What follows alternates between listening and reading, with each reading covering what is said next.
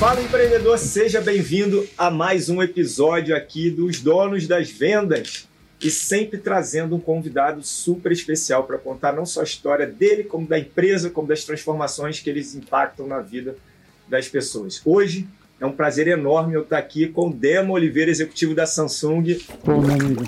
Muitíssimo obrigado. Obrigado a, você. Teve alguns eventos em conjunto, né? A Dema veio para a imersão do seus clubes, depois levou a equipe para a imersão, foi no Soul Elite e aí, Dema, se apresenta um pouco para nossa audiência. Pô, é, eu sou o Demo Oliveira, eu estou há mais de 12 anos e meio na Samsung, mas eu venho de grandes multinacionais. Participei de startup de TIM, startup de Claro no Brasil, então é sempre focado em unidade de negócios, mas com um pé muito forte em vendas. Legal. Hoje, hoje eu eu trabalho na área de retail marketing. Retail marketing é a área da Samsung responsável pela venda de direto para o consumidor final ou com a interação com as lojas virtuais, né? É, mais de 70% das nossas vendas é essa área que eu, que eu coordeno. Uma área grande, tem gente em todos os estados do país.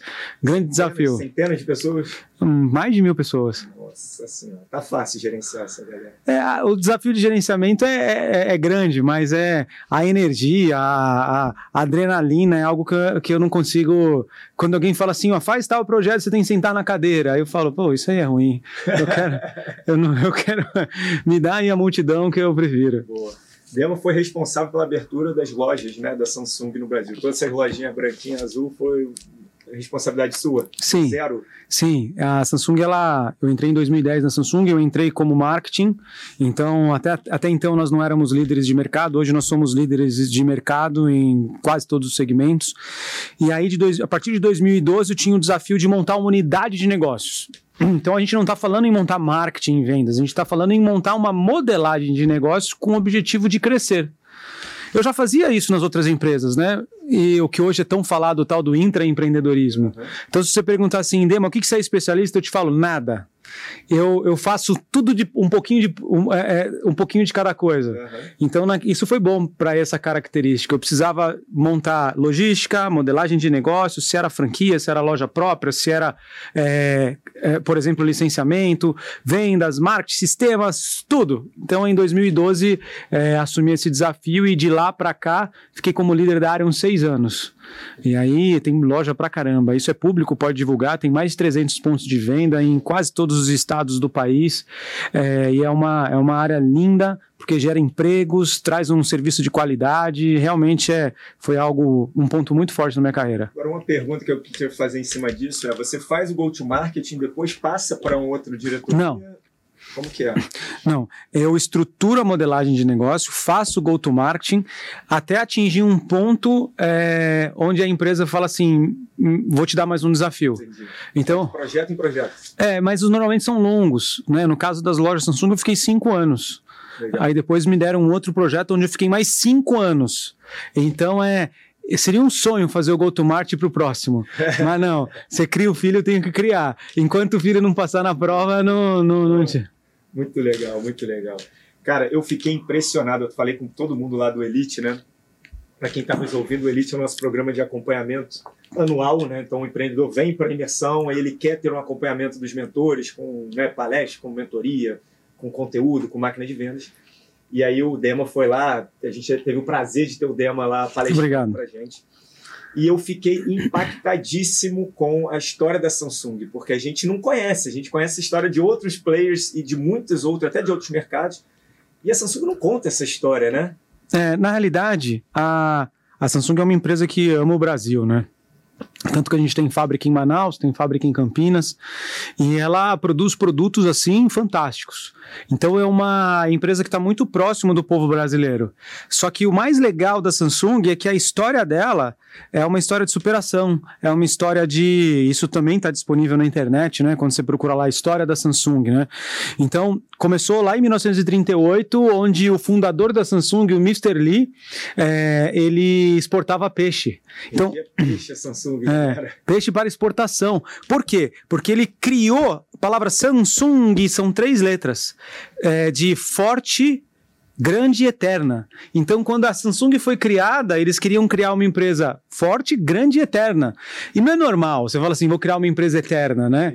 É, hoje é 32% do PIB da Coreia do Sul é a Samsung, e a gente está em várias áreas, celular, tecnologia, aquele prédio Burj Khalifa foi a Samsung que desenvolveu, construções, navios, fábricas. Então, é uma empresa que tem como característica construir negócios, impactar a sociedade, trazendo tecnologia, trazendo acesso.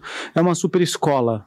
Muito legal. Dos cinco prédios maiores do mundo, a Samsung estava em quatro, né? É, fez quatro, é verdade, é verdade. Sinistro, muito bom. Faz tanque de guerra, faz diversos outros. As pessoas dizem que faz. Eu nunca vi um tanque de guerra com a marca da Samsung, mas eu não sei. Eu não sei se, eu não sei se é esse tipo de equipamento naval. Em algum momento na história dela ela fez, mas é hoje no Brasil a gente tem algumas divisões. Né? Hoje a gente tem divisão de de linha branca né? É, tem a divisão de TV, tem a divisão de celular, tablets, notebooks, wearables, e a gente também tem a divisão médica, que é tipo ultrassom e assim por diante. É, e no Brasil, é, nós, nós trabalhamos com, com uma fábrica em Campinas, outra em Manaus, e a gente quase produz quase tudo aquilo que a gente fabrica, que a gente vende no Brasil, a gente produz no Brasil. A, a guerra que tem do celular, né, que é famosa, existe também na televisão ou, ou não tem essa briga toda aí de Olha, eu confesso que no decorrer dos anos eu vi a marca tendo muita consistência, sabe? Se você olha, é, dá uma pesquisa aí no Google, escreve assim, crescimento de marca Samsung, você vai ver que esse ano, globalmente, a gente foi considerado o melhor empregador do mundo. É um negócio fantástico. Esse ano nós fomos considerados, é, a nossa marca no Brasil cresceu de marca mais lembradas, alguns anos atrás, a oitava, a sétima, nós somos já a segunda. Então é, é, investimento consistente, produtos de qualidade, serviços muito bons. Então é, mais uma vez, eu acho que a marca Samsung e a história dos brasileiros tem muita conexão. Mas nem sempre foi assim, né, o, o Dema? Você contou lá a história lá do fundador quando trouxe o filho assumiu, né, o herdeiro. Antes de você falar na palestra lá, eu falei, pessoal, preste atenção nessa história que a história conta você, né? Porque a história que ele leva o pessoal para Paris, né? É. Para mim, o pessoal saiu arrepiado, né? é. me mostrando o braço arrepiado. Aquilo, aquilo, lá foi a segunda administração da, da Samsung, né? A primeira foi até 1990, mais ou menos, 80 e pouco. E aí esse filho do fundador, que também se chama Lee, ele já morreu, ele não, não, não tá mais entre nós. E, a, e aí ele levou os executivos para um hotel, né, na França, pelo que eu me lembro, seis estrelas. E aí ele falou: olha, dá uma olhada no que, que é luxo, o que, que é detalhe. E a, e a história conta que ele trouxe vários produtos eletrônicos e ele fez um restart na companhia. Ele mandou distribuir os produtos e falou assim: a partir de 1990 nós vamos fazer os melhores produtos é, do mundo. E, pô, hoje a gente tem produtos como esse aqui, ó. Não, não que eu esteja fazendo um, um, um merchan, mas, cara, é um produto com tela dobrável. Então, foi um salto quântico do momento que você fala, vou destruir o que é ruim e vou construir o que é de melhor no mundo. Então, é um aprendizado que muitas vezes a gente fica roendo o osso, né? É, além da, da Samsung, eu, eu tenho outros negócios e eu vejo que a, que a que muitas vezes é necessário dar um restart, sabe? Dar uma, vamos zerar e vamos começar de novo. Um ponto de inflexão ali. Né? É. Foi necessário guerra com, com, as outras marcas, foi necessário mudar. Eu acho que eles, não é, eu não, eu acho que eles já estavam confortáveis, só que para poder ser líder global de eletrônicos eles precisavam realmente é, fazer algo totalmente diferenciado. E isso foi uma, uma sacada do dono ali, uma sacada do cara que é o filho do fundador. E isso mudou completamente completamente as nossas histórias. A gente chama isso da segunda administração, segunda revolução, né? E a gente está nela ainda. Tá no, é, como é que é a história lá? É ser forte? Esse é o ser forte? É, esse é o. É, no começo era ser grande, agora esse aqui é ser forte. Nossa, muito legal, pessoal. É, procurem a história da Samsung na internet, porque você se conecta com a marca. Não que eu vá trocar meu celular, tá? Mas a televisão a gente compra Samsung. Não, já já você troca, já já você troca. Mas realmente é uma história muito bacana de empreendedorismo, né? E a Coreia é até legal falar, né? Que não é japonês, não é, não é de Taiwan. Não, é coreano do Sul. É, Coreia do Sul. E você pode ver que eles, eles cresceram em várias áreas, né? Você pode ver que a cultura coreana, você tem lá os doramas, que são as novelas coreanas, né? Cada vez mais ah, o cinema coreano está invadindo o mundo. É, a cultura de música, que é o K-pop, é, começou lá alguns anos atrás com o Gangnam Style, não sei se você lembra do Gangnam Style, né? É o vídeo mais é, visto. É, né? então eu, eu vejo que, a, que o país se desenvolveu de uma certa forma em tão curto espaço de tempo que impactou todos os... Mas eles são trabalhadores sabe? É um povo que, que trabalha mesmo, é de começar cedo, terminar tarde. Isso me chamou muita atenção. Você foi o pessoal, 7 horas da manhã tá lá, 11 horas tá lá. É, quando necessário. Né? Até porque o que acontece? Uma coisa são os locais, né? Outra coisa são os próprios coreanos que, que eles precisam se submeter algumas vezes a participar de reuniões que acontecem lá, por exemplo, às 8 da, às 6 da tarde, mas 6 da tarde é 6 da manhã aqui. E quando lá é 8 da, da, da, da manhã, aqui é 8 da noite. Então você precisa ter. É na, natural isso em outras companhias também. Mas exatamente a Coreia são 12 horas de, de, de diferença. Então é, é cê, o, o, executivo tem que se adaptar ali para poder ter esse tipo de disposição. Indo agora para vendas efetivamente, história da Samsung maravilha. É, galera pode procurar mais. E você implantou, então, primeira coisa, acho que o primeiro desafio teu né, sobre a abertura da loja é você tinha que encontrar pessoas para poder abrir essa loja muito rápido, que sua meta era audaciosa, né? É. Você fala muito na tua palestra sobre o homem para a lua, sobre até conta um pouquinho sobre isso. Você fala muito, cara, tem que ser louco para criar uma disrupção. E quando é. você recebeu essa meta, você falou, puta meta louca, né? É, na realidade tudo começou esse ano. Até dezembro do ano passado eu não tinha Instagram, não tinha nada, e eu tentava guardar algumas histórias da minha vida para mim. Porque, por incrível que pareça, desde o meu primeiro emprego, eu sempre fui posto em grandes é, metas. Então, eu falei na palestra que meu primeiro emprego era o menor aprendiz na caixa. Só que não era qualquer menor aprendiz, eu era o cara que arrumava as filas. Uhum. Então, já me deram uma tarefa difícil, arrumar a fila da caixa naquele tempo. Ela é grande hoje, você imagina em 1990, né? Era grande mesmo, 94, por aí. Sistema, É, agora tá muito melhor, né? Super bom banco, mas eu aprendi demais lá com essa meta. Depois fui trabalhar na Claro, a Claro começando no Brasil, não nem se chamava Claro, era BCP. Então era uma startup de uma grande gigante de telecomunicações. Então nunca tive um tempo de descanso, assim, era sempre, tá aqui mais um projeto novo. Mas você vai trabalhar em qual área? Cara, o que vier na tua mão você faz com, com excelência. Então, um dos ensinamentos da minha carreira era sempre a meta que vinha para mim eu tinha que fazer. Legal. Eu não tinha esse negócio de, ah, não vou escolher. Quando a TIM veio para o Brasil, eu fui para a empresa responsável pela operação de varejos em cinco estados, também do zero. Vamos abrir loja. Como abre loja? Não sei, se vira. Como abre os, o, o team.com.br? Não sei, se vira. É, então, eu sempre fui colocado em, em situações de, de, de muita meta audaciosa, com curto espaço de tempo, com curto, com poucos recursos. Não só financeiros, mas também de pessoas. Porque não é porque você está numa empresa multinacional ou numa empresa nacional grande que você é, consegue desempenhar as atividades. Quantas empresas não quebram? Né? Sim. Olha lá na história quantas empresas tinham grandes desafios que não conseguiu cumprir os grandes desafios. E até então não tinha percebido que minha história era muito conectada com grandes desafios. Quando entrei na Samsung em 2010, o primeiro desafio que o presidente na época me deu, não só para mim, mas para todo o time, era ser número um. Na época nós não éramos número um ainda. Conseguimos né? É, só essa história é, uma, é, um podcast de umas duas horas, aí a gente fala outro dia. E aí ele falou assim: beleza, você vai abrir loja de, de, de, loja Samsung, mas eu quero que você abra 300 lojas em um ano. Era uma meta assim muito disruptiva. E quando vinha essas metas, eu, eu, eu lembro até hoje, né? É, o presidente na época coreano, né? Eu respondia direto para ele e ele falou assim: eu quero que você abra 300 lojas em um ano. Isso era maio, não, isso era abril.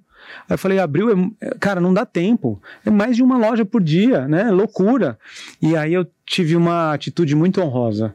Eu entrei no LinkedIn, atualizei meu currículo lá, tentei arranjar outro emprego.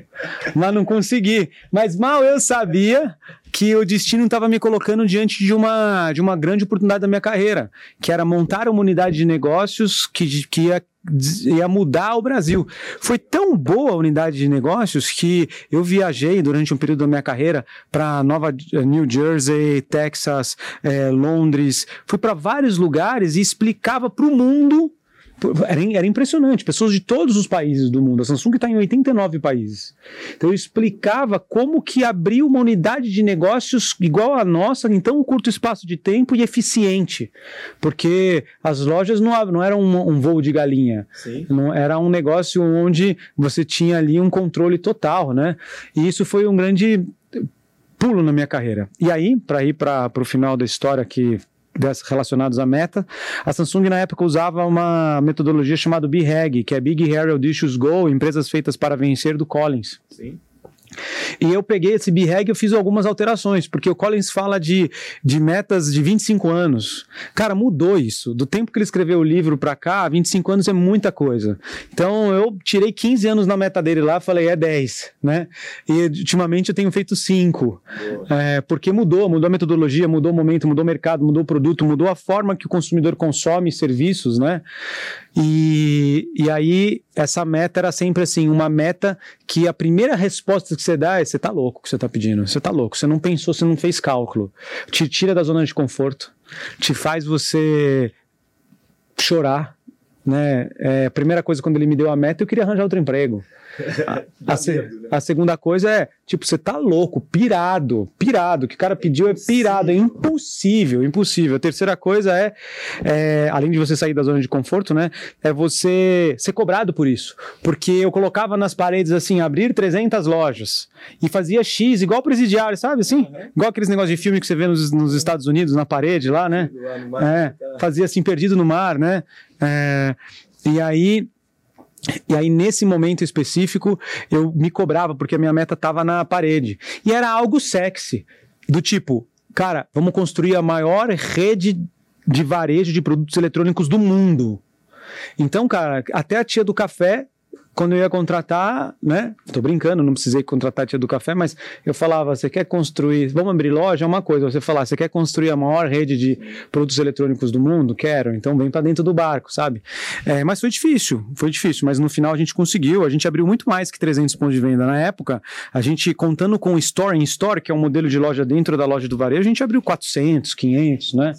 É, não lembro agora direito os números exatos. É, impactou a sociedade, impactou muita coisa. E, e por que eu conecto com a Lua?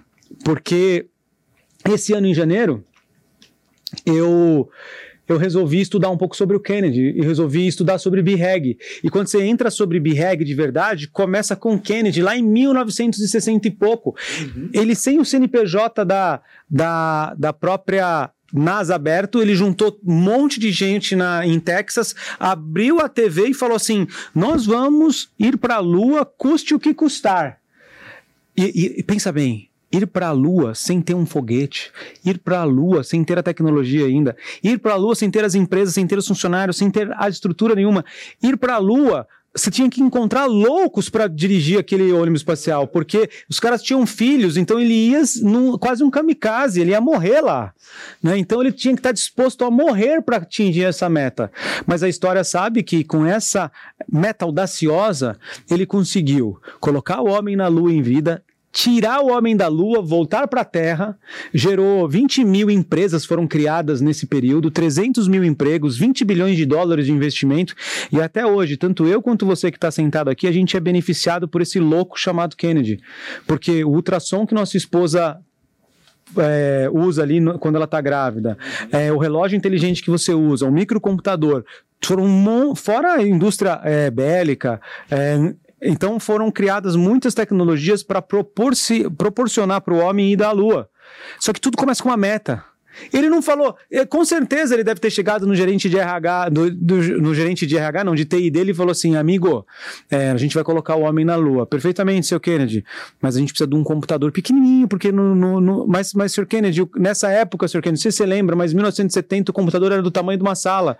Não, eu entendo, mas diminui, diminui, diminui. Então ele teve que tirar todo mundo da zona de conforto, todo mundo com uma meta sexy, que é ir para a lua, mas até hoje nós somos abençoados com esse louco. E o a humanidade muda de louco em louco.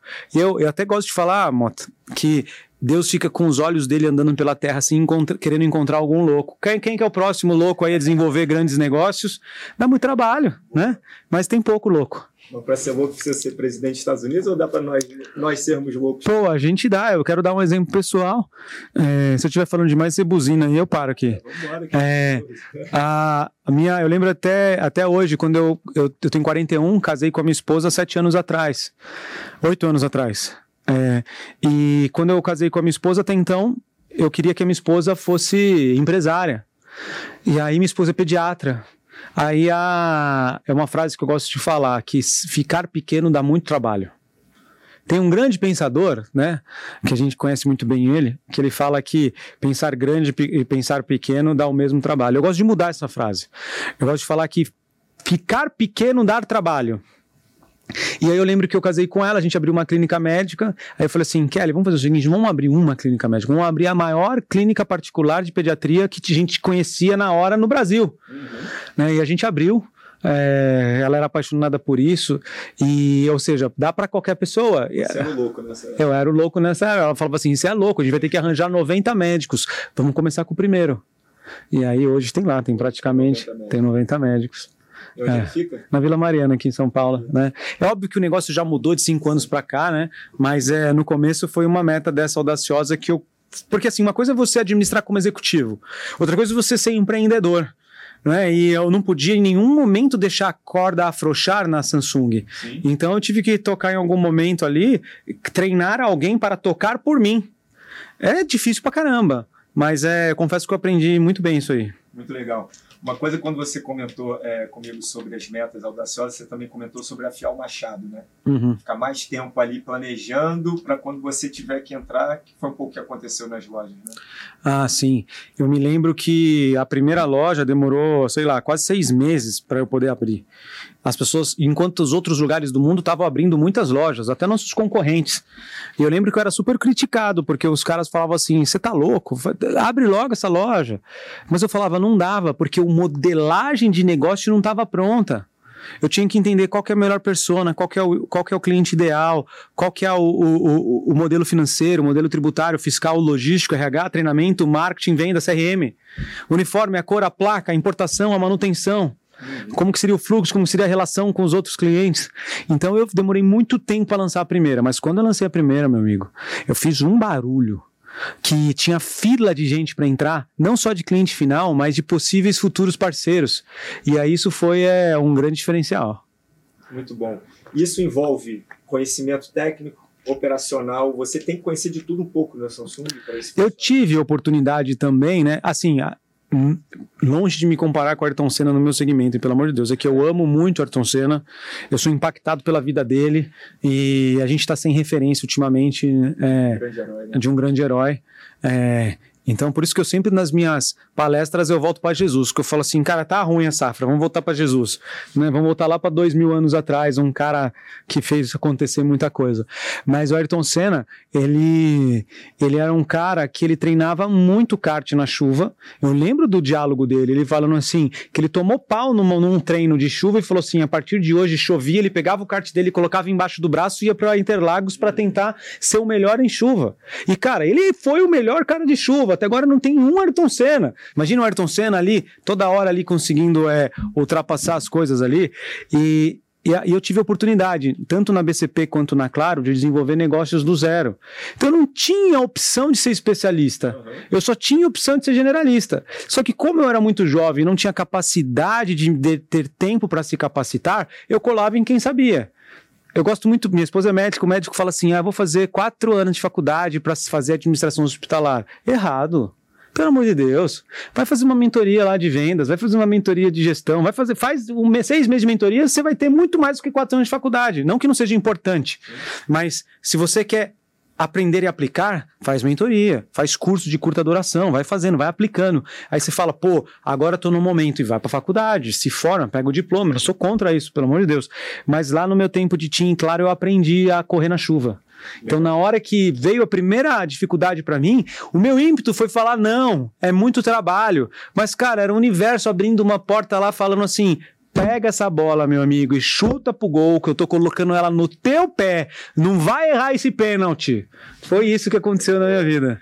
E, e, você vende, tem que vender internamente, né? Você tem que vender para o seu, seu presidente da companhia, você tem que vender para franqueado, você tem que vender, você também entra no trade marketing. Sim vai lá na ponta, vende para todo mundo. É, quando você monta uma unidade de negócio, você acaba centralizando todas as funções: marketing, vendas, trading marketing, visual merchandising, tudo. Quando o negócio fica grande, você descentraliza. Então você chama o diretor de marketing, vem cá, essa parte de marketing não faz mais sentido eu ficar, já tô grande, fica com isso aqui. Diretor de trade marketing, vem cá, eu não tenho mais por que administrar promotor só eu, fica com você. Então, normalmente é assim que acontece nas empresas. Por exemplo, o Sales Club. Então você fala, pô, o Sales Club vai começar a oferecer serviços de, sei lá, contabilidade. Vamos pensar assim, né? Aí para as empresas que eu mentoro. É... Aí você fala, pô, o que, que eu faço? Cara, primeira coisa, pega um gerente de projeto. Você fala, meu amigo, você vai responder direto para mim, que sou Mota, sou presidente, e você vai tocar esse negócio sozinho. Aí você vai crescendo, você vai me falando quem você precisa. Tá aqui suas metas. Se vira. O cara tem que ser um perfil empreendedor. Sim, total. Depois que tá lá dois anos, tá pilotando, já tem quatro, cinco pessoas, aí você fala, cara, vendas não é mais você que vai fazer, vou mandar pro departamento de vendas, é, sei lá, a parte de marketing, para de fazer sozinho, manda pro pessoal daqui, aí você primeiro centraliza para depois descentralizar. Muito legal. E você é um especialista em vendas, por que, que você resolveu ir na imersão do Sales Club? Cara, porque eu assumi uma nova área no começo do ano, é, no começo do ano não, assumi uma nova área em maio, e até então eu era eu, eu cuidava de tablets e wearables, né, que são unidades de negócio, então eu cuidava de tudo, como se fosse a loja Samsung lá no começo, sabe, centralizado. E aí depois que essas áreas cresceram, a empresa me deu a oportunidade de eu cuidar é, da área de treinamento, desenvolvimento, trade marketing, é, inteligência de negócios para ponto de venda e, e o que a gente chama de visual merchandising, que é a área de, de, de tudo aquilo que você entra dentro de uma loja, você vê de tecnologia, é aquilo eu que cuido, tá? Então, você olha lá um, uma, um panfletinho, lá em Manaus, aquele panfletinho foi milimetricamente desenhado pela nossa área. Todos os pontos de contato na loja. E todos os pontos de, de, de, de, interseção com online, né? Que a gente chama de, de O2O, online to offline. Então, como por exemplo, prateleira infinita, também é outro momento que a gente pode falar sobre. É muito legal. É, muito legal. Queria, vamos fazer, vamos fazer. Tema, as pessoas não conhecem, mas elas não vão conseguir sobreviver se elas não souberem implantar O2O. O2O não é apenas omnicanalidade, é muito mais do que isso, sabe? E não é difícil. O difícil é que o conhecimento ainda está muito lá na frente. Aí a, precisa implementar. Só para deixar a galera com gostinho na boca, é, se você for qualquer loja Samsung, você pode comprar uma geladeira. Você pode comprar claro. o que quiser dentro da loja Samsung. Tudo, tudo. tudo. Não só na Samsung, nos parceiros comerciais também, como redes de varejo convencionais, lojas de operadoras e tudo mais. Muitos deles já têm outras linhas de produtos que estão conectadas nessa, nesse O2O. E não é só isso, não, é mais coisas. É, a gente vê nos Estados Unidos muita, muita é, iniciativa tecnológica para não perder venda e para poder garantir disponibilidade. Mas o Brasil está cheio é que muitas vezes mexe na estratégia da empresa e, por exemplo, eu estou falando muito superficial, eu só estou falando aquilo que a companhia me permite falar, que é o que está disponível nos releases que saem para fora, né? É, mas tem muita coisa boa que dá para falar, assim, pelo menos conceitualmente, como montar uma estratégia O2O. É, tanto em serviço como em produto, é um negócio muito legal, é fascinante. Muito bom. Dema, eu queria que a gente mudasse um pouco aqui a conversa, porque a gente, né, é, tem, existem alguns pilares, né, do, do, ser humano, né, então o executivo, Dema, o empreendedor a gente já viu, e você é muito ligado também a causas sociais também, né, Dema? Eu queria que você contasse um pouco sobre isso. Cara, eu casei com uma médica pediatra, né, e aí teve um tempo atrás que eu tenho um grande amigo ele, ele cuida de ministérios de crianças. O que significa isso? Ele ensina crianças. Ensina não só é, parte religiosa, mas ele ensina conduta. É muito difícil ensinar conduta, porque ele não é pai das crianças. Uhum. Então o pai e a mãe que tem essa responsabilidade, mas mesmo assim ele faz tipo um trabalho assim. Eu sou muito amigo dele, se chama Lucas Hayashi. E aí o Lucas teve um grande contato na época com o Ministério de Ministério da Família e Educação. E o Ministério da Família e Educação falou assim: cara, a gente precisa de ajuda. No Brasil tem muita. Precisamos criar entidades ou eu gostaria muito que tivesse um pouquinho mais de potencialidade nas criações de entidades que ajudassem as crianças. A gente parece que tem muita, mas não tem. E aí ele me chamou e falou assim: Dema, você é bom de modelagem de negócio. Eu queria criar uma ONG para proteger crianças de serem abusadas sexualmente. Tem muita ONG que ajuda o pós.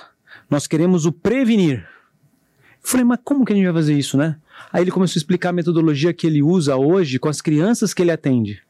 Então ele coloca câmera em tudo quanto é lugar, tem um protocolo para a criança ir no banheiro, junto com o tio levar ela no banheiro, tem um protocolo de como a, a que, que a criança de três anos faz se alguém pega ela no colo, se for um estranho. Tem um protocolo sobre celular, internet, tela. Tem um protocolo sobre cuidados com vizinhos, tios, cuidadores, tias, sabe? Então tem um monte de coisas que a gente não percebe que isso está totalmente ligado à proteção da criança para que ela não seja colocada e exposta a, um, a uma probabilidade dela ser é, abusada sexualmente. Isso é muito sério. Quando ele começou a falar, eu falei assim: uau, cara, esse negócio é sério mesmo. E aí eu tenho a Esther de três anos e a Sara de um ano, duas meninas lindas. Aí eu falei assim, cara. É, esse negócio é sério, gostei do teu projeto. É, calma aí que eu vou fazer umas orações. Porque, cara, eu não tenho, eu não tenho tempo de cuidar de uma ONG. Uhum. Aí eu falei, caramba, o que, que eu faço? Aí, para ser sincero, eu entrei na sala, aí eu, eu estava sozinho, eu fiz assim com a minha mão e falei assim: Senhor Deus, eu tô cheio de projeto, muito obrigado por isso. Mas me dá uma luz. Se você me der uma luz, eu faço essa ONG com esse homem. Tá bom. Fechei os olhos, tal, tava tomando um cafezinho, aí eu senti no meu coração assim: desce as suas escadas. Aí, cara, eu obedeci. Questão de fé é muito louco. Eu não sei de vez em quando você tem uns instintos, mas eu tenho sempre. Aí eu desci as escadas. Ao descer as escadas, eu olhei para o lado direito. E aí tinha um quadro que eu tinha comprado há muitos anos, que era uma amarelinha de brincadeira de criança, que é do céu pro inferno. E aí eu olhei e eu senti Deus falando assim: o nome da ONG é amarelinha. Porque você, é, quer dizer, do inferno para o céu, você evita que a criança tenha algum problema e ela vai até o céu. São 10 passos. Aí eu falei, tá bom, liguei para ele e falei, cara, você pode me chamar de louco, mas eu acho que Deus falou e o nome vai se chamar Instituto Amarelinha. E a gente registrou, contratamos uma empresa de modelagem de negócio para fazer. Acho que deve ser amigo de vocês também, não sei se é parceiro ou amigo, que é a Xerto, na época. Aí a Xerto fez a modelagem de negócios para nós. E aí, quando eles fizeram a modelagem de negócio, eles, a gente criou uma empresa oficial e essa empresa oficial, ela vende treinamentos. E hoje a gente fez muitos cursos já para empresas, inclusive gostaria muito de fazer para vocês aqui no Sales Club, é, para que vocês saibam como proteger a criança de vocês, que estão na casa de vocês e tudo mais. Muito legal, muito legal. E é, é, um movimento que a gente vê de muitos empresários, né? De ir para as causas sociais. É, e eu achei muito bacana a temática, porque esse tema não é pop, né? Não é sexy. Não, nada. Uma coisa, né? A reserva faz muito bem, né? Nem de longe uma crítica, mas é, eu lembro que o Rony comentou que ele queria montar escolas, né? Para aumentar a educação. E quando ele, no Nordeste, quando ele foi ver, o pessoal falou: não consigo nem comer, quanto mais estudar. Então ele fez o projeto, é, uma peça, cinco pratos de comida, leva comida para lá mas o tema de abuso é muito underground ali, o pessoal quer... É muito difícil. A minha filha, por exemplo, se pegam ela no colo, ela grita, porque ela foi treinada para gritar. Ela sabe que é só a babá, ou a mamãe ou o papai. Então, é, aí você fala, mas para que tudo isso? Porque Cara, cada vez mais os pais estão trabalhando. Cada vez mais a criança está sozinha. Cada vez mais você precisa ensinar ela, ela também a se proteger, sabe? E você tem tecnologia hoje para para não é colocar a criança numa bolha, mas se ela é abusada sexualmente, ela tem problema até a, a até a morte dela ali, a cura, a terapia, fora doenças e tudo mais, sabe? Então é uma coisa horripilante. Então é, eu vejo que isso é uma causa que, que a gente entra trabalhando com as pessoas. Eu vou dar um exemplo bobo aqui. Eu lembro uma vez é, que tinha um diretor da empresa que eu trabalho que falou assim: a minha filhinha de dois anos, de três anos, ela anda nua junto com os primos e as primas que têm 12, 13. Aí você fala assim: eu falei, cara, eu, se fosse você, segurava um pouco isso aí. Por quê? Porque para ela, ela vai achar que é natural é, se expor assim sem roupa na frente de outros meninos mais velhos. Só que daqui um pouco ela não tem mais 3, 4, ela tem 6, 7. E o menino tem 17, 18, ou a menina tem 17, 18. Então você está expondo, está deixando meio que. Então são coisas que trabalham. É tão tênue, porque a sociedade, muitas vezes a sociedade não, não pode. Muitas vezes a sociedade não quer aceitar isso. Só que você entra na área médica, você entra na área psicológica, emocional, você fala, cara, tem tu, tem tempo para tudo na vida. Nesse momento, o foco é proteger a criança. Depois que ela quiser fazer da vida dela, ela faz. Mas na primeira fase é proteção. Legal, muito bom. Dema, Excelente papo aqui. A gente falou de você como executivo, empreendedor, membro da comunidade. Aproveitando agora, eu queria que a gente abordasse como que a religiosidade te ajuda a tomar as melhores decisões nos negócios. Porque você Aqui você falou um pouco, né? Mas nos nossos papos você fala bastante sobre isso, né? Ah, cara, eu falo, porque eu fui. Eu sempre fui um cara que andou muito com a força da minha mão, sabe? Por eu ter vindo de uma família pobre, simples. Então, tudo que eu. Tudo que eu fazia sempre foi com vou arregaçar as mangas, eu vou lá forte e tal, não sei o quê. Eu sou o cara. É legal isso. Mas chega uma hora, Mota, que cansa. Teve uma hora que você olha para o céu e fala assim: não, não é possível que é só com força. Tem que ter um jeito mais fácil. Aí eu comecei a ser um grande estudioso da Bíblia, meu. Eu, eu peguei a Bíblia e li da primeira página à última. Sozinho. Eu olhava e falava assim: se o que está escrito aqui está certo, eu tô perdido tá tudo errado que eu tô fazendo. Aí, aí aquilo lá tocou meu coração, meu. Eu falei assim, cara, tem muito ensinamento de business, de negócio dentro desse livro sagrado. Aí eu sou um, eu sou um cara que lê a Bíblia com os olhos dos negócios. Então eu acabei, eu não vou mais sozinho. Então eu vou te dar um exemplo típico. Eu entro dentro de uma reunião com o presidente da Samsung. Não tenho vergonha nenhuma de falar. Antes de entrar em um projeto grande que vai impactar muitas vidas, eu paro, fecho os olhos e faço uma oração. Eu falo assim, Senhor Deus, se eu aprovar esse projeto, vai abençoar muita gente. Então dá uma força, toca no coração desse povo aí. Aí eu entro dentro da sala e na minha concepção eu, tô, eu não estou indo sozinho, Deus está do meu lado lá. Então tudo que eu faço, sociedade com alguém, Senhor Deus, ele parece ser bonitinho, parece ser um cara top, mas não me faça entrar com um cara que vai dar pau depois. Incomoda meu coração. E eu, eu, eu, me, eu, me, eu me fico vulnerável para isso. Então, quando eu fico vulnerável, acontecem as coisas. Então, quando eu vi que esse negócio funciona, eu falei assim: eu vou cada vez mais. Negócios é, cara, Deus gosta muito de negócios. Se você pega a Bíblia, olha que legal. Tem mais coisas de Jesus falando sobre dinheiro.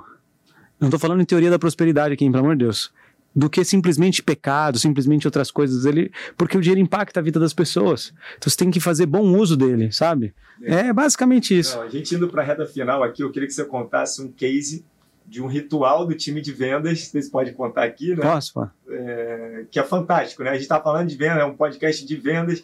Queria que você contasse esse caso que rituais é, impactam diretamente o resultado das companhias, né? É. Tem, um, tem, um, tem um resultado muito legal. É, eu eu assumi um time grande, né? Tem aproximadamente mil pessoas. Então, se você for pensar, tem gerentes sêniores embaixo, tem gerentes, tem supervisores, tem coordenadores, tem analista, tem supervisor, tem gerente, até o cara da, do ponto de venda, sabe? É, entre diretos e indiretos, né? E, e aí eu lembro que eu assumi recentemente e, e aí eles tinham um grito de guerra, cara, muito louco, que era caveira, sabe, do BOP, uhum. do Tropa de Elite. Então, quando os vendedores se reuniam, Aí eles assim, caveira, caveira, caveira, e gritava caveira, e gritava caveira, e gritava caveira. E na minha mesa ali do lado, que eu sentei na cadeira de alguém, né? Tinha uma caveira de prata. E eu olhava e falava assim, cara, essa caveira tá batizada, meu. E eu não aguentava. Chegava de manhã para trabalhar, eu louco para fazer a área rodar, olhava aquela caveira e falava assim: meu, essa caveira aqui tem urucubaca. Tô fora dessa caveira aqui, né? E aí eu falava pro pessoal assim: Meu, esse negócio de caveira é meio esquisito, cara. Não sei se pega bem, né? Não sei se Deus gosta desse negócio, não, cara. Esse negócio de caveira tal. Só que, e aí eu falei assim: vamos acabar com essa caveira eu quero fazer um departamento com eficiência, não sei o quê. Para com esse gritinho de guerra. Caveira, caveira, caveira. Falei muda assim. Grito de guerra. Muda o grito de guerra, né? É, e o, e o, grito era assim: tem Samsung aí? Caveira! Tem Samsung aí? Caveira! Tem Samsung aí? Nunca serão! Jamais serão! É algum grito que tinha a ver com. com é, você imagina mil pessoas reunidas gritando um negócio desse, é. né? Aproximadamente mil, sei lá. E aí, beleza, eu fiquei com isso na mente. E aí eu não. E aí, só que o povo que está acostumado com aquilo, independente se era menino, se era menina, independente se era mais velho, se era mais novo, independente se torcia pro Corinthians ou pro Palmeiras, todos eles gostavam, cara. E, e eu tentei tirar esse negócio deles. Aí eu, não, aí eu fiz o Sales Club, né? E aí quando eu tava lá no Sales Club, eu vi o Leonardo, cada franquia que ele vende lá, Aí ele tum, tum, tum, tum, tum, tum, tum, tum, tum, tum, tum, bumbo, tal, não sei o que, babá. Aí eu falei, cara, esse negócio é importante. Aí eu voltei pro escritório e falei assim: olha, galera, vamos voltar com, com, com, com um grito, mas vamos voltar com um grito diferente. Ao invés de caveira, sei lá, caveirinha, sei lá. Vamos ser alguma coisa mais leve. E eu não, eu não eu peguei aquela caveira de prata, meu, eu deixei ela lá longe. Deixei ela lá longe. Falei, eu não quero essa caveira aqui perto, não. Beleza.